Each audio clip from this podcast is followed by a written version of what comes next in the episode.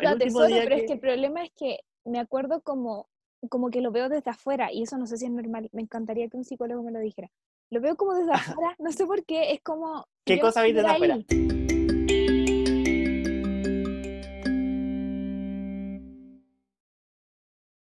Hola para todos eh, los que están escuchando este noveno capítulo de Wherever Podcast. Aquí estamos nuevamente nosotros, muy, muy felices de estar con ustedes eh, en otra oportunidad. Muy felices también por el lanzamiento del capítulo 8, que tuvo un formato muy distinto a, a lo que estábamos haciendo. Y esperamos seguir em, haciendo contenido de ese tipo también. Y hoy, en realidad, em, bueno, primero voy a saludar a mi queridísimo amigo Ricardo. ¿Cómo estás, amigo Hola. mío? Hola amiga, ¿cómo estás? Bien, ¿y tú? ¿Cómo estás estos tiempos de cuarentena? Helados. Más que nada, helados. ¿Con pinta de lluvia? Eh, No, ya no que llueve. acá en realidad casi nunca llueve y cuando llueve queda la cagada, así mal, mal, mal. Yo recuerdo que cuando íbamos al colegio, o sea, cuando estaba en el liceo aún, eh, acá llovía y se suspendían las clases por dos días o algo así, porque las, como acá no llueve nunca, el, el lugar no está preparado para, mm, para ese tipo de, de- clima, entonces como que se llueve todo, hay un barreal. De hecho, bueno, cuando fue el aluvión y todo eso en 2014, fue por eso, fue porque llovió mucho más de lo que usualmente llueve. Acá llueve media hora y ya es como, ah, ya mañana no hay clase. Wow, igual eso es, no sé, para una persona que es como de zona centro, como yo, es algo totalmente, como, no sé, inimaginable, porque acá Sí, igual antes llovía más, ya no llueve tanto como antes, este año hemos tenido dos lluvias súper seguidas y ahora vamos a tener una tercera, pero mm, tampoco siento que es como algo que te inhabilita a, a- a- como la vida en general. Obviamente en Santiago igual queda un poco más la cagada, que los semáforos se apagan y todo, pero acá como en esta ciudad que es pequeñita, no es tan terrible la lluvia. Y al sur menos, pues, o sea, la gente No, sale con lluvia, Ya, sí, es como algo cotidiano. claro. O sea, igual yo no nací acá, entonces cuando nos vinimos para acá igual era extraño porque era como lluvia y ah, ya mañana no hay clase. Y yo como, ¿por qué? ¿Por qué no hay clase mañana? Pero claro, eh, o sea, después uno lo entiende porque en realidad como no está preparada la zona para que llueva más de media hora, eh, se, no sé, pues hay, eh, se llena de barro, eh, por ejemplo, el liceo en ese entonces o, o lugares X. Lo que sí acá mm, eh, nieva un par de veces al año, una o dos veces al año, usualmente. ¡Wow! ¡Qué entretenido! ¿Y así un monito de nieve? Eh, no sé, no sé si alguna vez hice, creo. Es que yo no conocía la nieve antes de llegar acá. Así que eh, supongo que la primera vez que vine para acá, sí debo haber hecho todas las cosas que uno hace en la nieve. ¿Y después nunca más? Eh, creo que no, es que yo soy muy friolenta, muy, muy, muy, muy friolenta. Entonces, bueno, a lo mejor probablemente salía un rato, pero ya como que necesitaba estar en mi Volver. casa. Sí. Así que acá está helado, tiene pinta de lluvia, pero ojalá no llueva porque en realidad, como te digo, acá no, la pata. no es muy bueno que llueva. Bueno, em, estábamos conversando acerca de qué temas hablarles. em, quisimos volver un poquito al tema de las mises, ya que conocimos a Catalina en, en el capítulo 8, y también hemos visto nuevas modalidades, em, cosas obviamente que tienen que ver con la contingencia, ¿cierto?, que estamos viviendo, que han hecho que se modifiquen algunas cosas de, por ejemplo, el Miss Universo Chile. Así que vamos a contarles un poquito de eso, así que le doy paso a mi queridísimo Ricardo, que él tiene más clara la película que yo, así que para explicarles más o menos cómo va a ser este año y eh, que también nos dé su opinión. Bueno, lo que yo tengo entendido es que este año va a haber un top 25 que van a estar desde sus casas compitiendo durante un mes, durante todo agosto, y les van a poner distintas pruebas. Yo creo que va a ser algo muy, muy parecido a lo que ya se estaba haciendo en mi universo con estas competencias, la competencia Teen, que ya lleva como un tiempo haciendo esto, y Miss Universo Zonal, creo que se llama, que también está haciendo como la misma modalidad, donde van a regalar unos cupos para, para los distintos concursos nacionales. Y bueno, Ya no, yo creo que para nadie era sorpresa que esto mismo iba a ocurrir en, en, mi universo, Chile, y mm, para escoger a la ganadora, porque hasta el momento mi universo no se quiere arriesgar con, bueno, esto es lo que pienso yo, mi universo internacional no se quiere arriesgar con, con cancelar el, el, el, certamen este año porque dicen si se aparece una vacuna, si aparece cualquier cosa que erradica este virus, em, no quieren quedarse como yo creo con, con la bala pasada de que sí lo pudieron hacer y no lo hicieron. Entonces van a elegir acá en Chile una candidata con este top 25, que después de ese mes de competencia van a elegir a las cinco mejores. Y eh, ahí van a hacer como unas pruebas presenciales en traje deportivo, traje de noche, entrevista me imagino, y ahí van a elegir a la ganadora y a otra, otra niña que va a ir a otro concurso internacional. Claro. En realidad, o sea, yo te decía como da tu opinión, pero en realidad no hay mucho que opinar porque no hay eh, muchas opciones como para decir, no, sabes que esto sería mejor o esto sería peor, porque en realidad eh, creo que se está adecuando el certamen a, las posibilidades que hay actualmente. Claro, igual siento que mm, era como la única opción que se podía hacer si es que o no enviar candidata o enviar la primera finalista del año pasado o adaptarse a este nuevo como, como este nuevo sistema que tenemos, que al final está todo siendo de nuestras casas, nuestro trabajo, todo. Entonces, es la única forma de elegir una ganadora. Claro, o sea, actualmente en realidad estamos súper imposibilitados para varias cosas y los certámenes de belleza no, se, eh, no son una excepción dentro de todo esto. Em, bueno, nosotros también estamos metidos en, este eh, nuevo formato del mismo universo Chile, porque claramente nosotros estamos formando a la que va a ser la representante del mismo universo Casablanca, así que también va a ser un desafío para nosotros. Em, el poder llevar a cabo esta nueva modalidad. Así que esperamos que salga lo mejor posible y que dentro de, la, de, lo que se puede hoy en día, las chicas también puedan aprender mucho y sacar una bonita experiencia de todo lo que venga. Claro, igual es, esta situación es un poco distinta, o bastante distinta, mejor dicho, a, lo que uno se espera de un concurso de belleza, que en verdad es como ir a un show, que es algo demasiado entretenido, que en verdad las chicas se luzcan, que demuestren todo lo, que se han preparado para llegar a, ese escenario.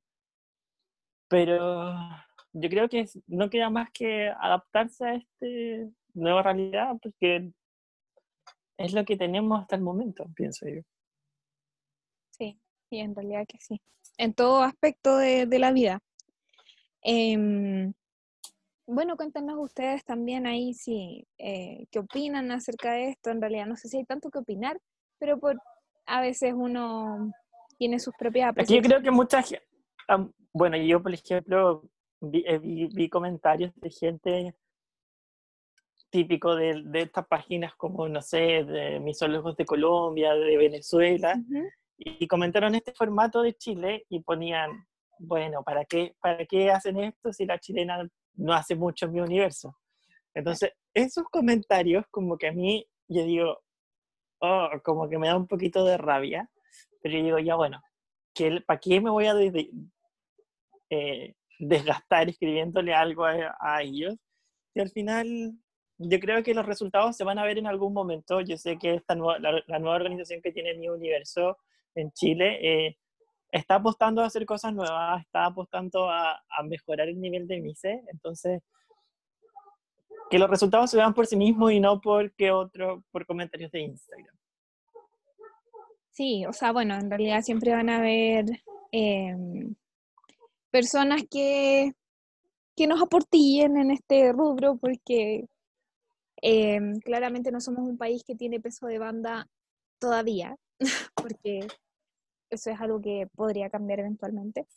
Em, pero también creo que, que, de repente, no todos obviamente, pero hay misólogos de ciertos países que tienen más peso de banda que se, se, excusan, se escudan perdón, mucho en eso. O sea, un país que tiene peso de banda va a sonar siempre, para bien o para mal, Y, y muchas veces no, no, es porque, o sea, a, mi juicio personal, no necesariamente suenan porque realmente la candidata que lleva en ese año es espectacular, sino porque hay un peso de banda detrás. Entonces, em, bueno, en realidad no, creo que, que, el que suene un país o no se debe a muchos factores y si nosotros no hemos sonado los últimos años, no creo que sea porque nuestras candidatas no tengan las aptitudes, sino porque lamentablemente aún nos falta em, el apoyo, el apoyo que tiene un país que ha sobresalido más otros años. Falta el apoyo de la fanaticada que en verdad demuestre que acá en Chile existe interés por los concursos de belleza. Falta, em, em, yo creo que eso más que todo, es como, el, yo creo que lo que puede hacer el primer cambio es demostrar que Chile en verdad tiene interés por los concursos de belleza. Y yo creo que eso hay que, no sé, como a crear un camino a largo plazo, que las chilenas empiecen, no sé, a sonar de alguna u otra forma y, lograr ese interés en el concurso. Sí, sí, yo también lo creo. Pucha, qué fome, porque este año igual se, se veía venir un, concurso entretenido. Em, habían chicas que estaban sonando, bueno, aún están sonando obviamente, pero es distinto lo que vamos a poder ver de ellas a lo que esperábamos ver de ellas en algún momento. O sea, verlas como en acción, ¿cierto? En, en un escenario, compitiendo en una concentración de varios días, etc. Pero vamos a tener que adaptarnos este año a, a lo que vamos a poder ver, que son pruebas eh, con respecto a oratoria, videos, y no recuerdo en estos momentos qué más había. Eso principalmente. Eh, videos de pasarela, de, no sé, distintos maquillajes, distintas formas de peinarse, eh, distintas pasarelas. Claro. Bueno, em, vamos a conocer eh, quizás otra faceta de, las candidatas este año, que, que, probablemente algo, algo nos va a quedar gustando, quizás incluso en otros años se va a poder hacer algo alguna prueba online que quede ahí como de, em, de secuela de, de, este año 2020. algo, algo va a dejar. Algo va a dejar, exactamente. Y bueno, en realidad yo no he escuchado mucho de otros concursos que está pasando. Eh, personalmente en el concurso que estoy participando, eh, están esperando a que esto se haga en algún momento presencial, o sea, simplemente está pausado, no han, eh, tanto en el internacional como en el nacional, no, eh, no han planteado hasta el momento hacer algo online o algún otro tipo de modalidad. Así que, por lo menos en mis continentes unidos, Chile, aún está esperando eh, a ver qué pasa en algún momento. Pero no sé qué está pasando con los demás concursos, no sé qué pasa con el eh, Miss Mundo, con el Miss Earth, con... Bueno, he visto un poquito de las chicas del Miss International, eh, que han estado como en actividades, pero tampoco sé cómo va a ser la modalidad. No sé si tú sabes un poquito más acerca de los demás concursos. Pues lo que tengo entendido, el Miss International Chile se suspendió para marzo del 2021, porque el Miss International no se va a hacer este año, el internacional, se va a cambiar para el 2021. Y, va a elegir la eh, representante del 2021, o sea, el 2020 no va a existir en 2020 no va a haber candidato. O sea, no va a haber una reina. Va, la reina de este año va a reinar por dos años. pensando de alguna forma que fome ser reina del 2020. o sea, no sé, como... Bastante fome. Como un año súper negro y de repente no es, no es tan positivo. No sé, o sea, bueno, en realidad estoy pensando desde... Y el mismo mundo tengo entendido, bueno, esto es solo lo que he leído por redes sociales, no sé si esto será una información totalmente cierta, es que eh, la directora está diciendo que Mi Mundo sí va a haber este año, así que que mm, los países elijan a sus candidatas. No sé si eso será cierto. Y con el tema de, de tu concurso, igual yo lo veo un poco complicado porque, bueno, yo tengo un amigo de Ecuador y él me preguntó, oye, ¿supiste un poco de lo que pasó con la reina ecuatoriana? Y yo le dije, sí, la candidata que va a ir a Miss Char eh, International en Vietnam tuvo un accidente en avión y se cayó arrancando de Ecuador hacia Perú y se salvaron como de, de, pura suerte. Creo que está como, esto es como un cahuín más o menos grande que el, que el Polono se había robado no sé cuánta plata de Ecuador y creo que en Ecuador están saliendo muchas cosas a la luz de, de, de corrupciones, que no sé, se compraban tantas mascarillas y al final esa plata iba para, no sé, para otra gente, para alcaldes, para un montón de personas del ámbito político. Entonces Ecuador está como en un momento muy, muy difícil en estos momentos para, yo creo que pensar en un concurso de belleza propiamente tal como era el Miss Continente Unido que al final igual promovía el turismo en la, en la ciudad de Guayaquil, entonces está muy, muy difícil, aparte todo lo que, todas las consecuencias que tuvo el coronavirus en Ecuador fue bastante grande, o sea, se veían videos de gente que estaba en la calle muerta, entonces igual yo creo que va a tener, va a demorar un poquito más en... En retomar. En cómo volver, claro, en retomar e, este concurso. Y eso, finalmente.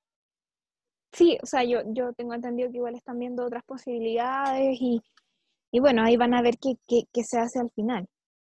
Eh, pero hasta el momento nosotros lo que tenemos entendido como candidatas al menos es que están esperando, están en pausa. Eso es lo que sabemos hasta el momento.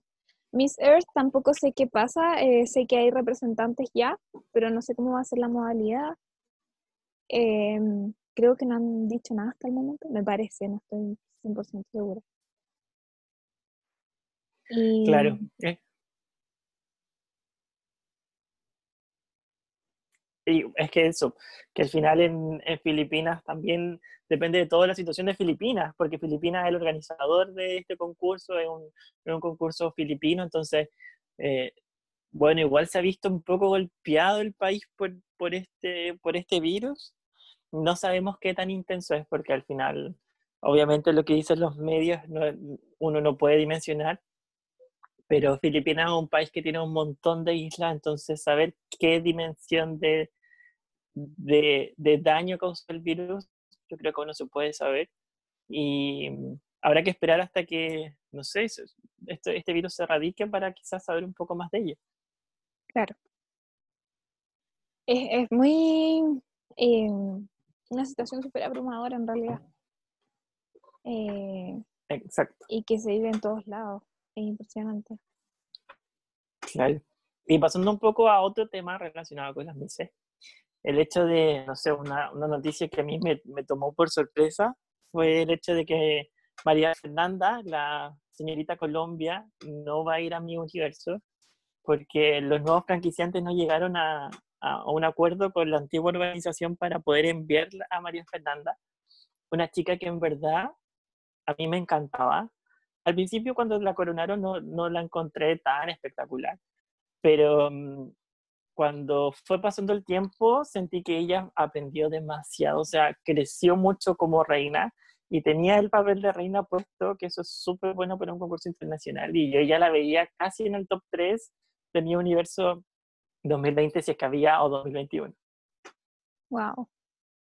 No tenía idea acerca de eso. Me imagino que todos los países están pasando por algún, eh, obviamente que por complicaciones en general, pero me refiero a, los certámenes, o sea, como disciplina, digamos, me imagino que todos están pasando por, por dificultades, viendo cuál es la mejor forma, si es viable o no, etcétera.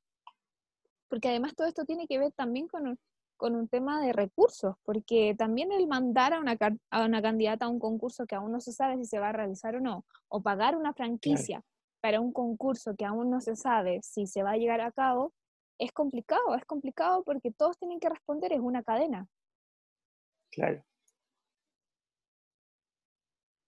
Se ve muy peludo, yo creo, la situación, pero yo creo que eso es como un reflejo al final de un poco de, la, de lo que está pasando en, en todos los ámbitos.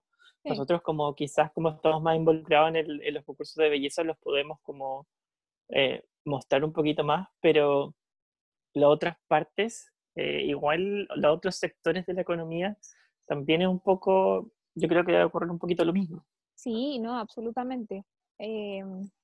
bueno, las mismas empresas, si tú te pones a ver cuántas empresas han quebrado, cuántas empresas no están pagando sueldos, cuántas empresas han tenido que recurrir a las leyes que han salido provisorias, etcétera. Es, es un sinnúmero de consecuencias que ha traído esta pandemia. En cuanto a todo, porque acá incluso eh, podemos ver cómo se nota aún más la segregación que existe en nuestro país con respecto a, a los niveles socioeconómicos, a las oportunidades, al mismo eh, nivel de contagio que podemos ver en las distintas zonas. O sea, es un, es un virus que partió por gente que tiene quizás un poder adquisitivo, em, no sé, relativamente bueno, por decirlo de alguna forma, que venía de viajes de afuera, de, de, de, sus vacaciones, etc. Y, y actualmente las familias que más sufren o las personas que más sufren son las que tienen menor eh, poder adquisitivo, que son probablemente las que tienen eh, peor salud, eh, peor alimentación. Exactamente, o sea, por eso mismo, o sea, al alimentarse eh, quizás no óptimamente, tienen peores defensas, se contagian, además tienen que salir porque no tienen otro medio para, para poder sustentarse, para poder comer, etcétera. Entonces más se contagian y además están más juntas. Entonces es un, eh, todo apunta a que las personas que tienen menores recursos sean las que más están afectadas con esta pandemia. Claro. Igual en ese sentido siento que como país se eh, quizás se tomó un poco a la chacota quizás el tema del virus, porque, porque todo esto se puede haber evitado a la situación que estamos en este momento todo podría haber sido un poco más, no sé, más controlado, al punto que, por ejemplo, yo soy de Casablanca, súper cercano al paraíso, y Viña, y ambas, ambas ciudades van a entrar en cuarentena total, ahora, ah, mañana creo, desde las 22 horas.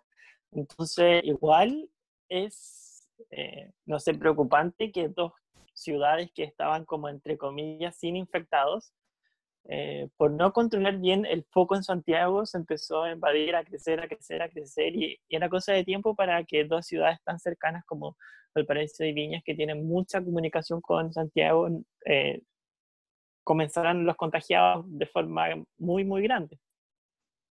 Sí, de hecho, cuando eh, recuerdo que yo me vine para acá con mi familia, esto estaba aún solo en Talca, que fue el primer contagiado, y unos cuantos casos en, en Santiago. Y cuando ya estaba acá, no sé, pasaron dos semanas o algo así, habían contagiados ya como a nivel más global, pero en Valparaíso estuvo controlado hasta hace no mucho tiempo. Estuvo relativamente controlado. Me refiero a la región, no sé, habían 100 casos, pero considerando que en la región vecina habían más de, no sé, 10.000, no sé, poner un número, en realidad no recuerdo la cifra exacta. Era bastante poco, pero el problema es que, como tú dices, que estoy 100% de acuerdo, lamentablemente nuestra cultura o cómo nosotros enfrentamos esto como chilenos es reprochable absolutamente, porque la gente el fin de semana largo del 21 de mayo, todavía recuerdo, colapsaba la ruta 68 para ir a, Valparaíso como si fuera, no sé, cualquier cualquier año, cualquier año en donde se va a la playa y, y, no me pueden decir que todos tenían algo de fuerza mayor que ir a hacer a Valparaíso. O sea, no. Obviamente que hay gente, pero no, no tantas personas como las que había. Entonces, eh, sí, estoy de acuerdo. Creo que nosotros fallamos como eh, ciudadanos al no tomarle el peso y también creo que eh, podría haberse hecho una fiscalización mucho más rígida, o sea, mucho más estricta. O sea, no haber, tanto, haber dado tantos permisos, haberlo restringido muchísimo más, porque es muy sospechoso que toda la gente tenga algo que hacer un fin de semana largo. Entonces, bueno, eso ya es una apreciación propia, obviamente. Claro, y al final, eh, bueno, no solo fue ese fin de semana, creo que varios fines de semana largos, la carretera colapsó y Y el, siento que obviamente la gente es la primera que tiene que tomar estas decisiones, pero igual tiene que haber, es una culpa compartida entre las autoridades y la gente, porque obviamente las autoridades se deberían preocupado de proteger a la gente que en verdad es de esa zona. Yo, por ejemplo, recuerdo en las noticias que la gente de, no sé, de distintas comunas como más costeras, eh, cerraban la carretera para que no pasara la gente. Y obviamente las autoridades iban y decían que eso estaba mal. Entonces, obviamente la gente lo único que quería era protegerse un poco de, de contaminarse de, de, de, todos los santiaguinos que al final igual dejaron la patada en todas las... Eh, los lugares eh, cercanos, claro, en todos los lugares cercanos. No solamente acá en Valparaíso, sino yo me imagino como que para el sur igual la cosa de haber estado un poco parecida. obviamente que eso no quiere decir que solo los santiaguinos hayan cometido eh, imprudencias, por decirlo de alguna forma, sino que al ser la región con mayor cantidad de habitantes y además que están todos mucho más aglomerados, porque sí es la región que tiene más, más habitantes por lejos, pero es una región en territorio bastante pequeña, entonces eh, hay una acumulación de personas ahí que, que, como que se disparó para todos lados, eh, fue, no sé. Claro, es que eso, allá había el, mayor número de casos, el mayor número de personas, y fueron que salieron de, de, su región en ese momento de fin de semana largos, como que no, no fueron conscientes, no fueron empáticos, y no se dieron cuenta que al final la gente de regiones no, no tiene el, el mismo impacto que tiene vivir en Santiago porque en Santiago el gobierno está ahí, todo está en Santiago, entonces un poco más rápido la, toma de decisiones es mucho más rápido en comparado con las regiones. Valparaíso y, y, Viña, yo creo que su sistema ya estaba más colapsado de lo que estuvo en Santiago cuando eh, detectaron, o sea, cuando hicieron cuarentena total, pero aún así no ponían la cuarentena total porque decían el riesgo de las personas que tienen que salir a trabajar y todo, pero aún así deberían haber hecho, tomado decisiones más inteligentes. En verdad, la gente que sí tiene que salir a trabajar, que salga. La gente que no tiene que salir a trabajar, que no salga.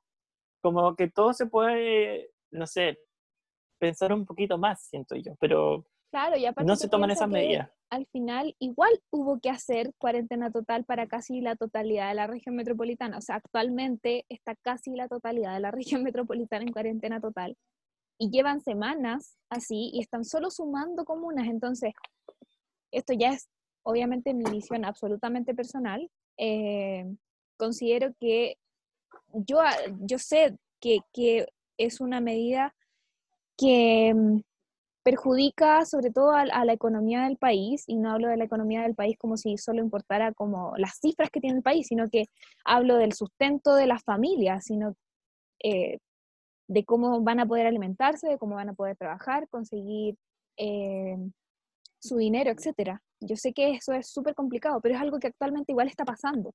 Entonces considero que si esto hubiera pasado o hubiera sido una medida que se tomó mucho antes, eh, anticipándose a, lo que hoy día tenemos, eh, hubiera hecho probablemente el mismo daño económicamente hablando, pero me atrevería a decir que que sí tendríamos una situación un poco más controlada, sobre todo con, con lo que se disparó hacia las otras regiones.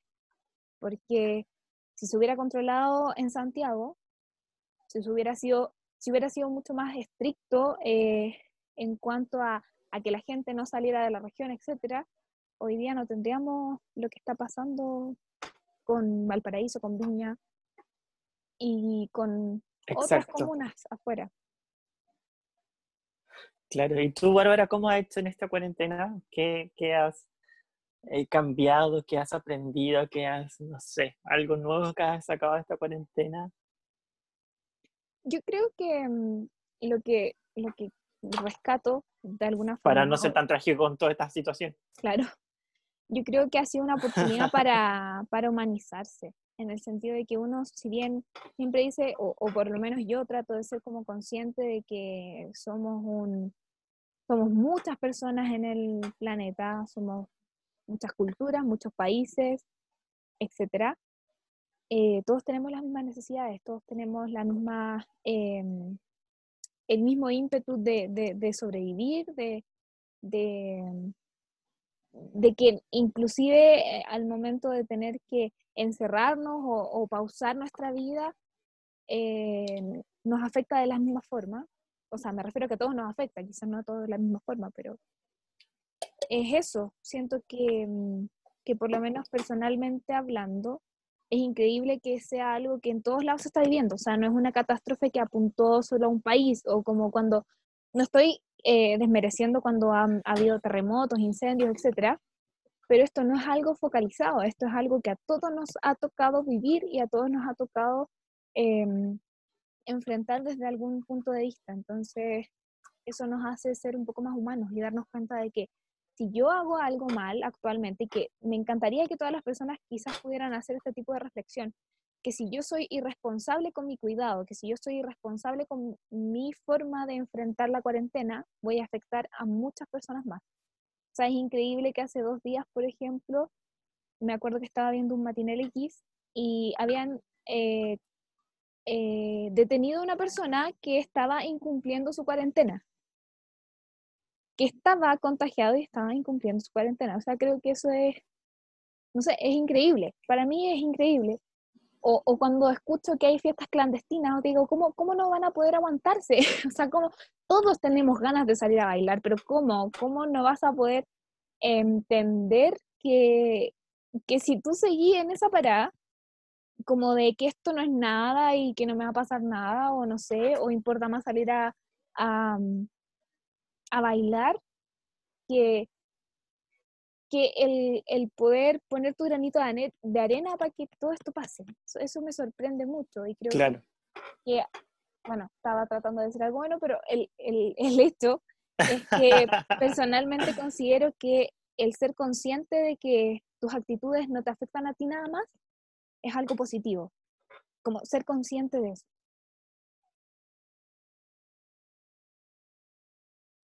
¿Y tú? Bueno, tú, yo creo que has, pensado bastante. Ay, no sé, siento que... sí, es que, bueno, siento que he tenido más tiempo como para eh, escuchar podcasts, en verdad eso ha sido lo principal que he hecho de como crecimiento personal. Y bueno, el último que escuché que me pareció bastante interesante era de la forma de que la persona que yo estaba escuchando, que es Mr. Puller, que tiene un podcast llamado Desde el Avión con, no me acuerdo el nombre de su esposo en este momento, y ella contaba cómo veía el tiempo en, en su forma de vida, que ella decía que ella tenía distintas cajitas, ¿cachai? Entonces, para ella el tiempo era, eh, por ejemplo, tú, Bárbara, ¿te recuerdas? Imagínate lavándote los dientes. ¿Ya? Pon tu imagen. ¿Cómo es tú lavándote los dientes? Descríbemela. Haciéndole muecas al espejo. no sé. Claro. Y ahora recuerda cuando estabas en México en de la mano con tu con la otra con la otra ganadora. ¿Ya? ¿Cuál tiene más detalles? ¿Cuál tiene más detalles? hoy creo que lavarme los dientes y no sé si eso está bien.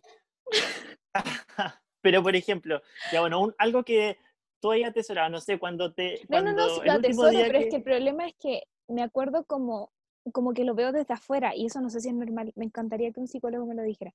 Lo veo como desde afuera, no sé por qué, es como... ¿Qué cosa veis desde afuera? ¿En qué momento? Cuando me dijiste que me imaginara cuando estaba tomándole la mano a, Paraguay en este caso, a, la chica que era de Paraguay, me acuerdo, pero es como si lo viera desde afuera, es como, claro. como que me acuerdo más Pero lavándote los dientes también te ves de afuera. Que yo, por ejemplo, por ejemplo, eh, cuando te laváis los dientes, ¿te recordáis la ropa que tenéis puesta? Ah, no, claro. no. De esa... no, no, no, Claro, pues, ¿cachai? En cambio, cuando estaba ahí con Paraguay de la mano, eh, no, ahí sí. ¿Te acordáis de todos los, de, tu vestido, del vestido de ella, del público, de la gente del escenario? Todas esas cosas. Maquillaje, todo, en, todo. En cambio, para lavarte los dientes, tú tienes como tu baño, tu cepillo de dientes y no te acuerdas de tu ropa, ni de cómo estáis peinada todos los días, ¿cachai? Como si te maquillado o no estáis maquillada, ¿cachai? Entonces, esa diferencia en, en hacer como distintas cajitas es lo que no, no, como que para Michelle Poller es el tiempo, ¿cachai? Por ejemplo, entre más cajitas tú hagáis, como que más has aprovechado tu tiempo y entre menos cajitas tú hagáis, como que, que hay como una rutina permanente, ¿cachai? Entonces, desde que yo escuché eso, trato de analizar mis cajitas diarias, como qué hago diario y qué hago nuevo, ¿cachai? Bueno, por ejemplo, desde que escuché eso, siento que todos los días he ocupado las mismas cajitas y no he hecho nada nuevo, ¿cachai? Onda, no sé, hago ejercicio, veo las mismas series, no sé, tengo la misma rutina, ¿cachai? En cambio, antes, cuando uno estaba como en, afuera de la cuarentena, obviamente uno hacía distintas actividades nuevas que te creaban una nueva cajita con nuevos recuerdos, ¿cachai? Sí. Entonces, desde que escuché esto, he tratado de crear nuevas cajitas en mi vida, pero ha sido demasiado difícil, o sea, no sé qué puedo hacer, o quizás me estoy complicando mucho, para crear una nueva cajita y recordar todas las cosas que como hago, ¿cachai? Sí, estoy pensando en mis cajitas personales, perdón. sí, ¿Ha hecho nuevas cajitas? ¿En cuarentena? ¿Mm? Mm. No, yo diría que no. Está súper difícil. Yo creo que no sé si alguien, alguien que, sí, que nos está escuchando y hace nuevas cajitas. a lo mejor cuando hice el primer TikTok, porque me acuerdo de, de, ese momento. de ese momento. Sí, de estar ensayando y toda la cosa, sí. A lo mejor eso también puede ser. el, podcast, eso, eso te iba a decir, pero es que no me acuerdo de la ropa que andaba vestida el primer, la primera vez que grabamos. Pero sí me acuerdo de que estábamos pensando como qué decir, me acuerdo de ese día que, nos quedamos como grabando otro podcast que nunca fuimos. Sí. También me acuerdo de eso, me acuerdo, cómo, me acuerdo cómo estaba sentada en el sillón de, y qué estábamos hablando, también me acuerdo. Pero lo, lo, que sí no me acuerdo de mi ropa. Pero sí recuerdo varios detalles de, de eso. Claro, como que esas cosas. El podcast ha sido como mi nueva cajita pero en general siento que no, no, he hecho así como una cajita con recuerdos nuevos, así como esto hice y, ha sido muy genial, no sé, ¿cachai? Mm, sí, sí, comprendo. Sí, yo creo que en realidad el podcast y, y, y cuando empecé con, o sea, abrí mi cuenta de TikTok y eso. Yo, por ejemplo, de mis cajitas que recuerdo, por ejemplo, mi titulación la tengo súper, súper como fresca, ¿cachai? Me acuerdo con que estaba vestido, al lado de que me senté, como todas esas cosas las tengo súper como en una cajita. Aparte a mi cajita de lavarme los dientes, a mi cajita de bañarme, a mi cajita de, no sé, de dormir, porque son como cosas que tú haces siempre, en cambio la otra es como algo nuevo. Sí, Sí, em, yo me acuerdo de mi primer día de U, mucho. Me acuerdo de cómo andaba vestida y, y eso que no tengo ninguna foto. Yo creo que... Ya sabéis que... No sé Ay, yo sí me acuerdo. O sea, me acuerdo de la polera, porque yo cuando entré a la U estaba, pero flaquísimo en la pasta base, como todo, como todo niño saliendo del colegio. Eh, me acuerdo que andaba con una chaqueta que no me queda buena ahora, porque en ese tiempo era tan flaco que lo que usaba era como XS, ¿cachai? Entonces ya esa ropa mm, hace tiempo que no, no, entra en este cuerpo. Y eh, pantalones sí, y zapatillas creo que sí. Y creo que andaba con lentes de sol, porque siempre uso lentes de sol. Pero me acuerdo de los lentes de sol que ocupaba en ese tiempo. Yo me acuerdo porque yo estaba psicoseada con que nos podían mechonear. Mechonear. Claro, entonces me puse como la ropa más fea de la vida. no, yo el otro día, yo sabía que el primer día no iba a pasar. Entonces el primer día fui super nice. O sea, no, no, la, no, la más fea, pero era como ropita vieja. Pero el otro día es como que ya filo, como que... Y después cuando, bueno, el, el año que yo entré fue el primer año que no me chonearon. Entonces, como que después fue como ya, de hecho, me acuerdo que la generación mayor... Que no, Pero yo no me la creí. La generación mayor... la generación mayor a nosotros peleó por mechonearnos, peleó porque esa fue la última que mechonearon. Entonces peleaban por mechonearnos a nosotros, porque ellos lo habían mechoneado, pues, ¿cachai? Entonces pelearon, pelearon, pelearon y, y, no, no, no, no lo lograron. Al final como que la escuela lo único que puso era que hicieran como un carrete como para que nos conociéramos un poco con los de segundo. Sí, yo me acuerdo que, bueno, yo entré un año después que tú, o dos, algo así. Entonces hace muy poco habían dejado de mechonear eh, la U y recuerdo que nos decían, pero hay un grupo de, había un grupo de mechones en Facebook y empezó a salir como días antes, porque la inducción fue de puros amigos, o sea, de puros chicos de mechones. Entonces, unos días antes de la inducción empezó a, mm, agregarnos a todos un perfil que era como mechoneador, eh, IK, Entonces, igual yo me psicosí, yo no quería ser mechoneada. Oh, sí. eso eh, pasa. A nosotros nos metieron miedo. A nosotros también nos metieron miedo. Subían fotos del año anterior de la gente mechoneada, bueno, dándole besos a la cabeza de chancho, llenos de de barro, no sé, como de, de cosas fétidas. Y decían, no, yo no quiero pasar por eso. Pero fue solamente nos asustar. Y después cuando nosotros pasamos a segundo, hicimos lo mismo, les metimos miedo, como a, a los de, a los mechones del otro año, ¿vos caché? A nosotros solo, solo fue eso, solo apareció como ese, ese Instagram, ese Facebook de mechoneador, no sé qué.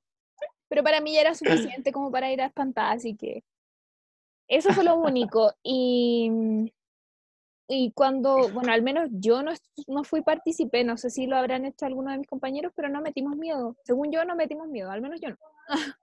a, a nosotros sí. No sé si eso esa tradición hubiese seguido, pero nosotros sí lo hicimos. Y, igual era, era divertido ver a los de primero asustados como nosotros estuvimos asustados. No, es que, bueno, no sé. Bueno, y la otra vez hablamos del proceso universitario.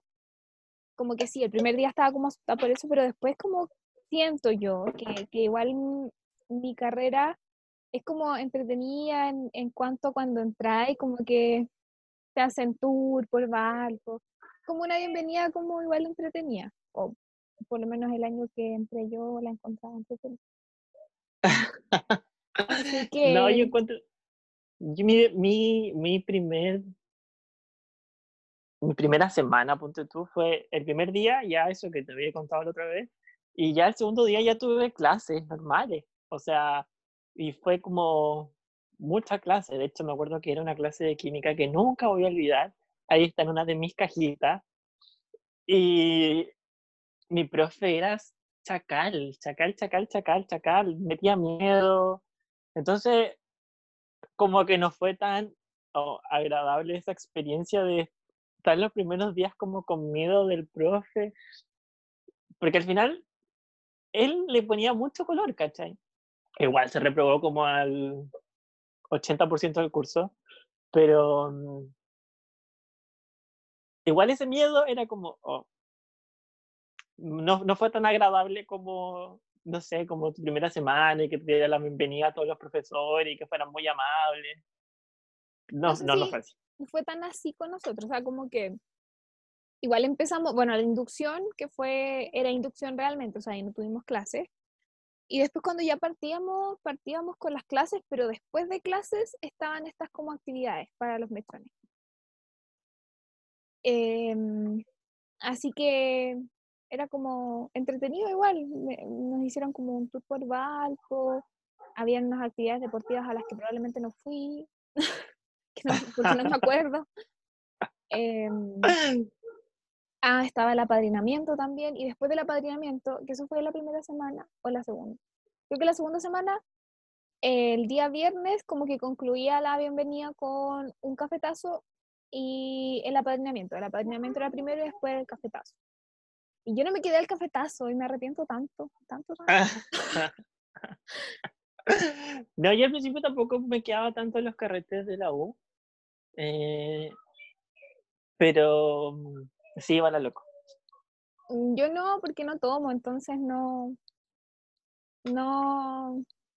No me llamaba la atención en realidad. Fui, la primera vez que nos llevaron fui, porque nos llevaron a todos.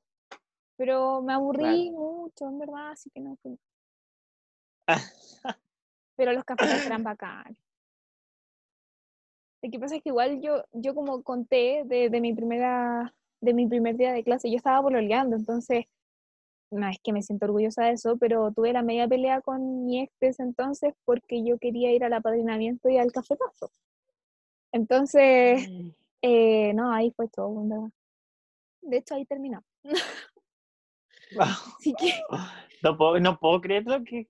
O sea, que fue igual. O sea, no, sí, obvio, si no lo estoy contando como algo entretenido. O sea, sí, como modo chiste, pero no estoy diciendo que esté bien, para nada, no está bien eso.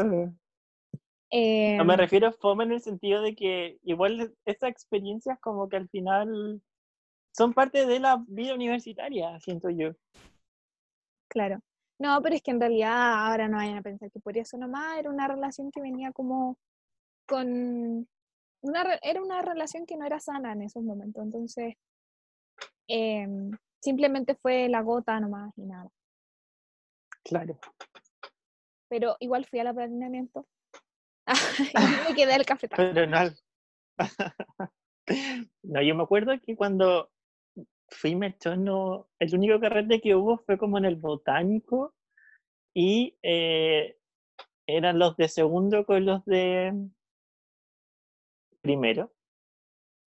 Y a mí me dio mucha paja ir a ese carrete porque en el botánico igual es, es lejos. O sea, yo estudiaba en Valpo y en Quillota y en Curauma. Y ya, como además de día viernes después de mi clase, que quería, porque nunca tuve como relajitos, como irme a, a carretear y creo que los viernes tenía laboratorio en la tarde en Curauma. O sea, puedo irme de Curauma al, al, al carrete en, en el botánico, era así como too much y dije, no, ya, filo, no estoy con... Siempre he sido un poco antisocial. Entonces, al principio sobre todo, después dije, ya, entre ir a carretear y irme a mi casa viernes y chao, olvidarme de la universidad, prefiero irme a mi casa, chao.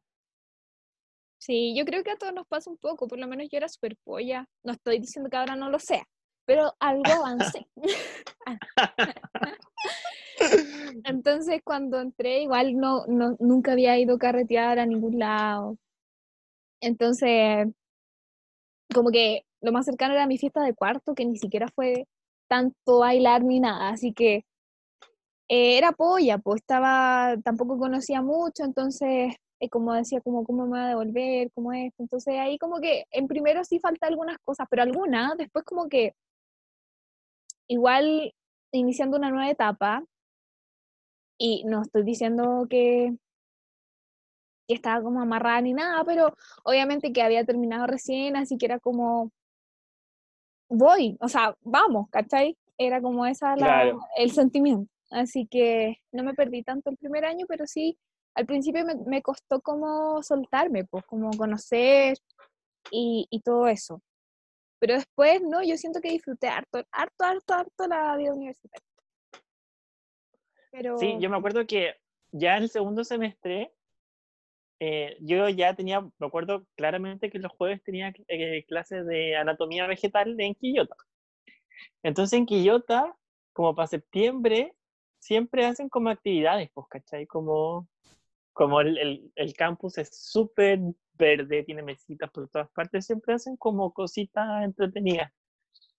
Y me acuerdo que en septiembre em, hicieron como un, un, carrete después y vendían como vino con durazno y cosas así como muy de 18.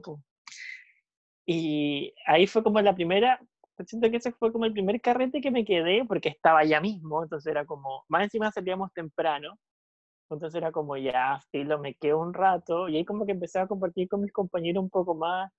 Estuvo como más entretenido, como que ahí dije, wow, esto en verdad no es, no es tan fome como me lo imaginaba. O como que, me, como que quebré un poquito el hielo.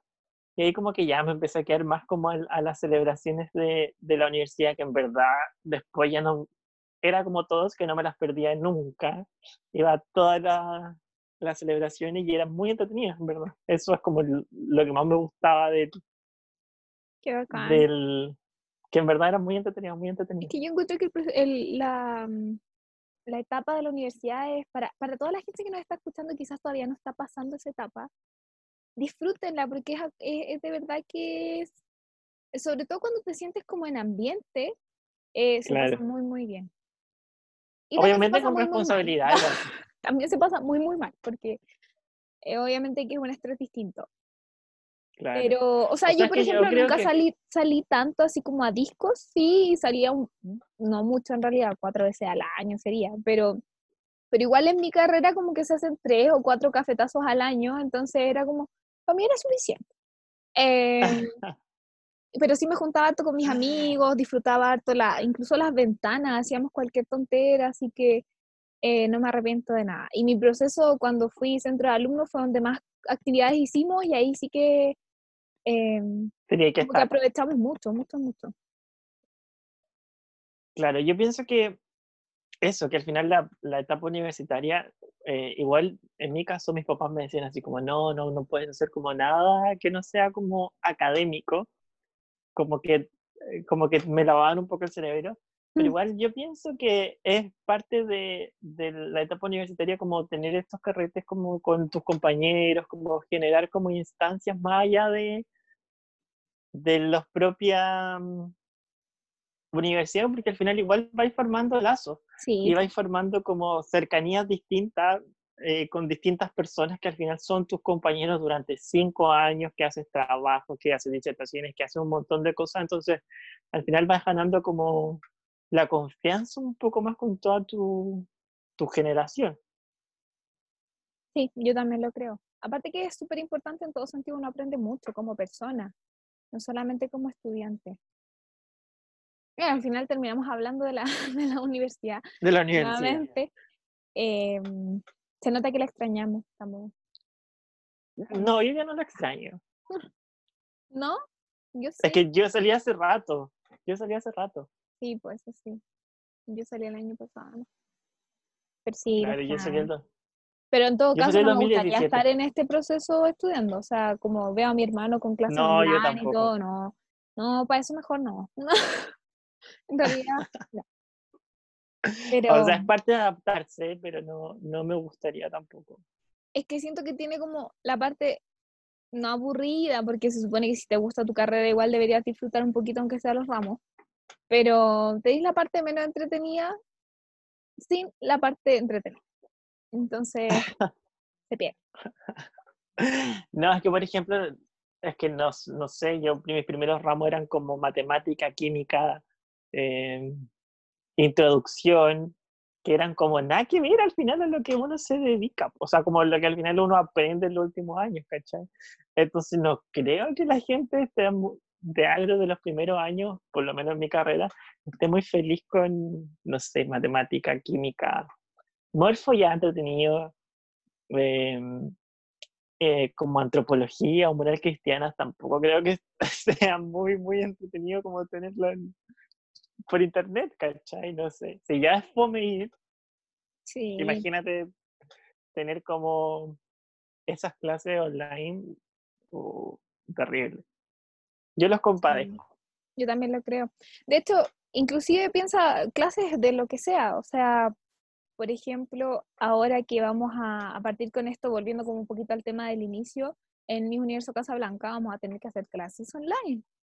Eh, que Claro. también es distinto, igual se pierden cosas, pero en realidad hay que adaptarse nomás. Claro.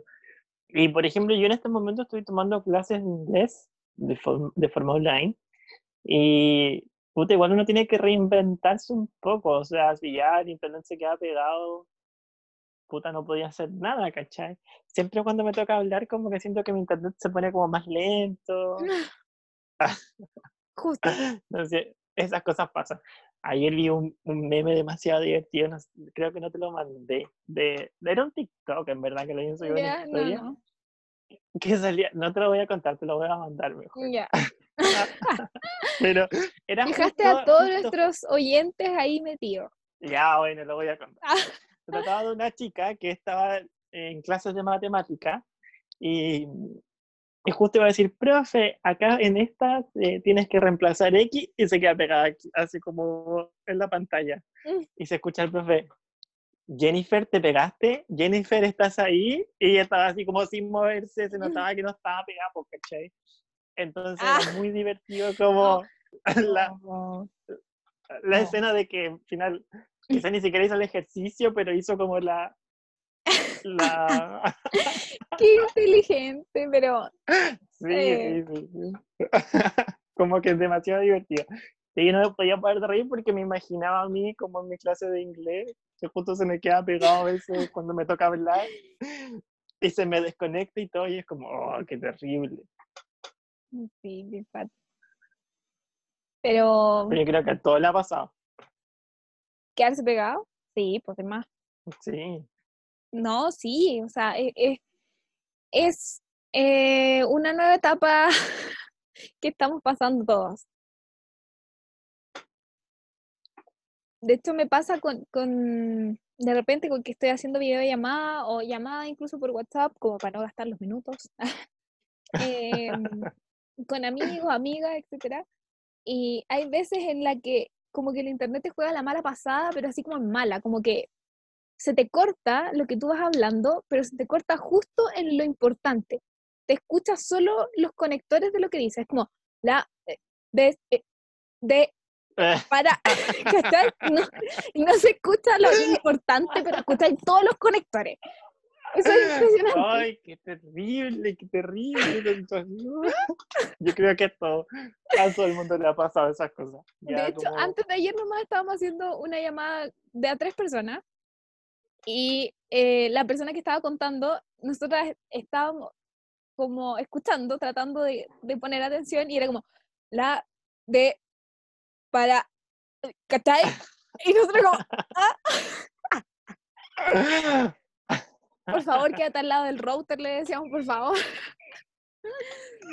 Hace que todos se desconecten en tu casa para Mm, que tú solo tengas el wifi. Sí, no, eso es lo otro. que cuando no vives solo, que yo creo que la mayoría de las personas, eh, tenés que compartir ese mm, único medio de comunicación que existe actualmente. Entonces también es un, es un.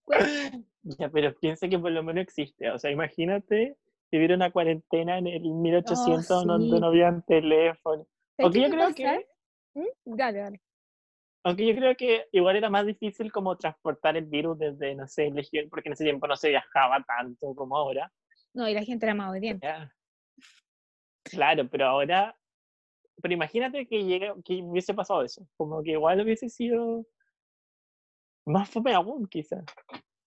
Hubiera sido muy distinto. Hubieran habido cosas que quizás se enfrentaban de mejor manera y otras que de peor. A mí me pasa que acá, eh, bueno, voy a contar, de, de hecho deberíamos hacer un podcast, eh, propongo esta idea para el siguiente podcast, hablar de las familias.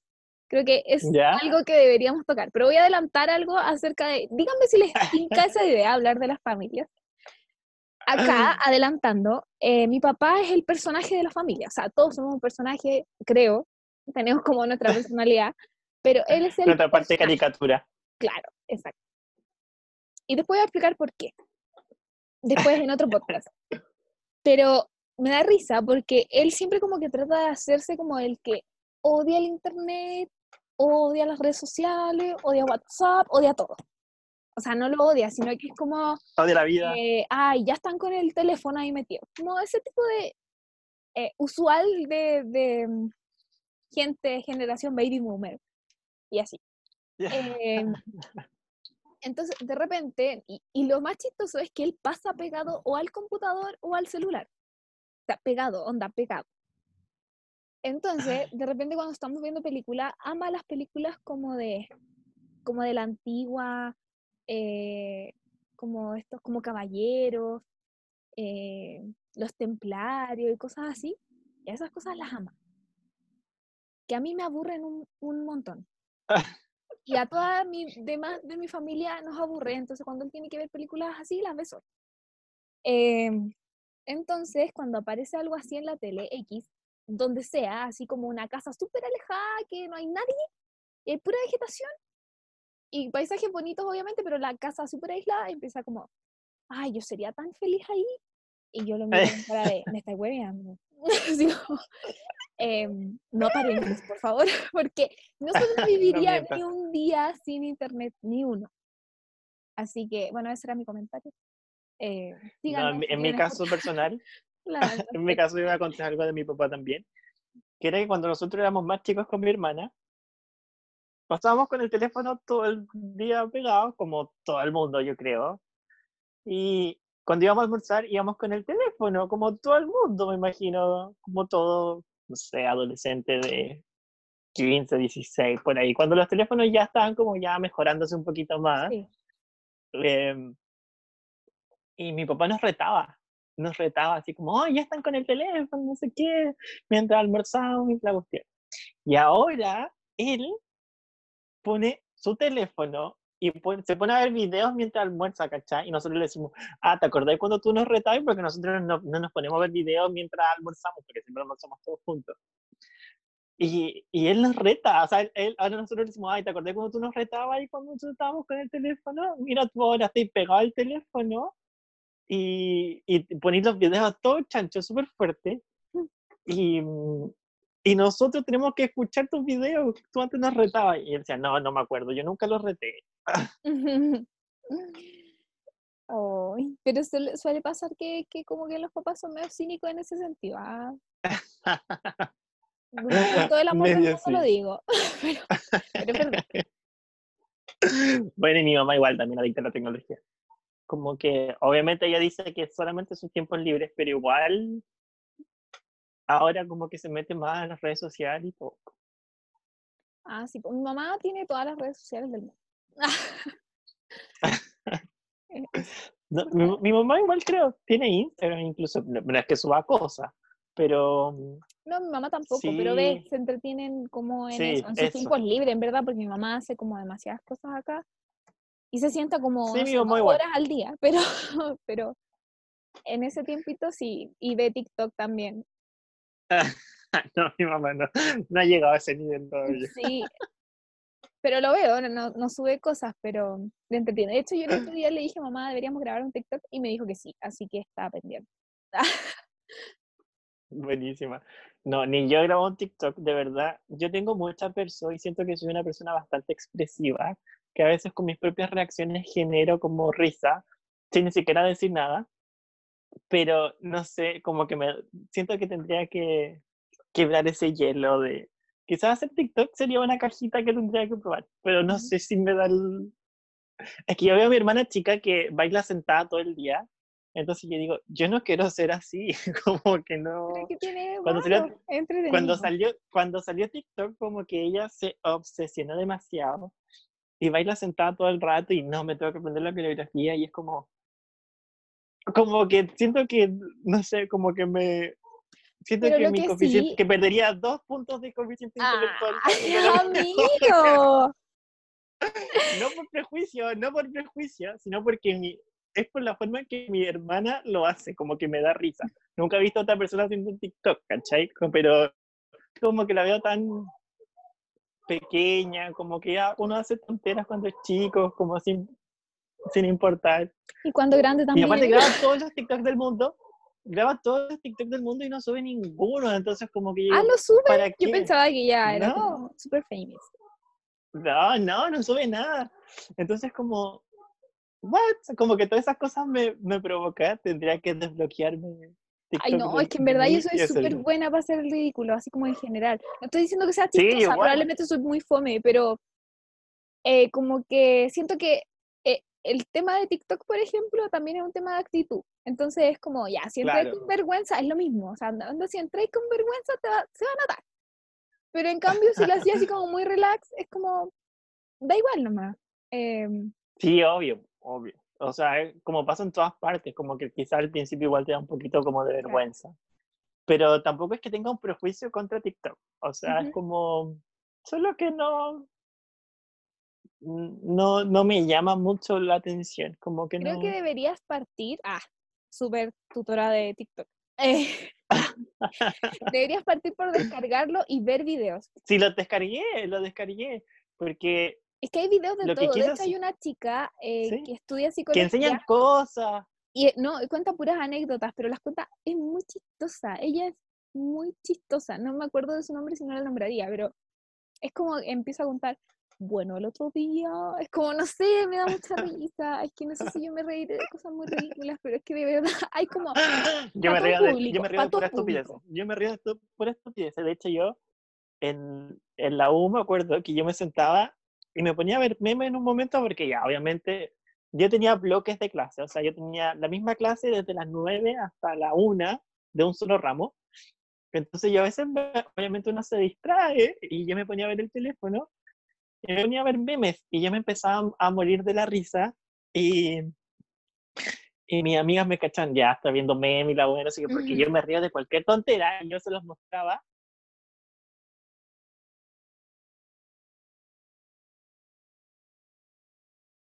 Rich. Rich.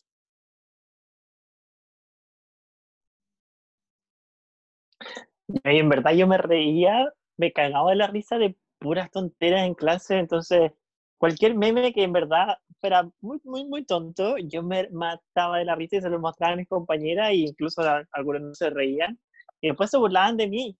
Cuando yo compartí un meme, escribía, no sé, en Facebook, eh, abajo, ¿qué tampoco que se debe estar riendo de me tan como es? No sé qué. Así, así que en verdad me río de cualquier cosa.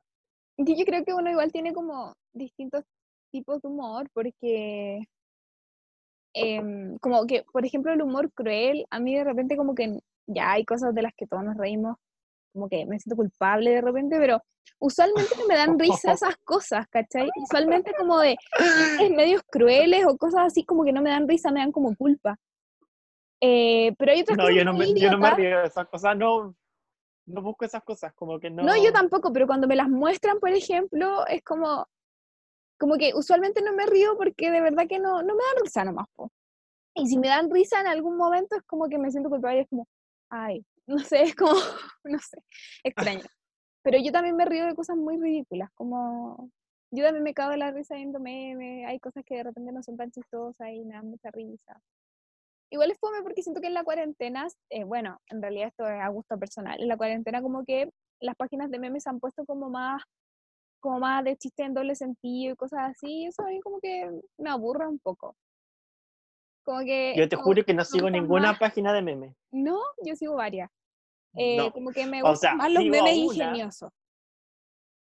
Sigo una, pero es porque digo que me la mandaban como 500 veces y tenía que seguirla, después dejaba de seguir, después la seguía de nuevo, entonces como que ya, la seguí y no, y no la dejé de seguir. Pero en verdad, siento que cuando tenía, en un momento seguí muchas páginas de memes y mucho Instagram de memes, entonces como que mi Instagram se llenaba de puras cosas de memes y no quería ver eso, en verdad quería ver como otras cosas y nunca me aparecían. Entonces dije, ay, nada, no. Chao, ah. se acabó y la dejé de seguir a todas. Comprendo. No, es que me gusta ver memes y mm, también sigo como a páginas de escritos, como de frases y cosas. Pero yo ah, me río. Como lo, como los escritos los veo como en la lupita, en el ojito, no sé si es una lupita todavía. Eso como... ¿Es una lupita todavía? Como el... No me acuerdo. No sé. Donde tú ves como el... Porque está tu historia, la historia que los que tú sigues, y después al lado está como la cosita que te aparece en muchas fotos random. Ya. en ah, Instagram. Yo nunca veo cosas ahí, creo. No. Yo creo que sí, amiga. No, te lo juro. Yo paso ahí donde estoy todo el día, ni siquiera veo mi historia o la historia de mi amigo. No, yo veo historias y, y sería. Ya, ha llegado el momento, ha llegado el momento. en realidad, como que esperábamos que este capítulo fuera como un poco random eh, pero partimos quizás muy serios y terminamos hablando de cualquier cosa. Eh, pero era un poco la idea. Te puso entretenido en el camino. Te puso entretenido en el camino, siento yo. Así que, eh, bueno, nuevamente agradecerles que nos sigan escuchando, que vivan esta cuarentena con nosotros. Así que les mandamos mucho ánimo, mucho éxito en todo lo que estén haciendo. Les deseamos que estén muy bien ustedes y sus familias y que todo esto pase lo más pronto posible. Así que un besito para ustedes. Los queremos mucho, mucho, mucho y estamos muy agradecidos, ¿cierto, Sí, estamos inmensamente agradecidos por todos ustedes que verdad nos escuchan, que sean el tiempo de buscar nuestro podcast, de escucharnos, de comentarnos, de decirnos, oye, me encantó el capítulo, oye, no me gustó esto, oye, hice tal cosa, no sé, eso, eso todo nos encanta. Y bueno, decirles que si alguien tiene una cajita que me quiera compartir decir, oye, haz esto, este va a ser tu mejor pasatiempo, te va a encantar, yo voy a estar aquí esperándote con todas las ganas para, para también tener una cajita nueva. Sí, así que todo eso bienvenido sea y que estén muy, muy bien. Nos vemos, eh, nos escuchamos el martes probablemente, así que un besito para ustedes y que estén muy, muy bien. Adiós. Adiós.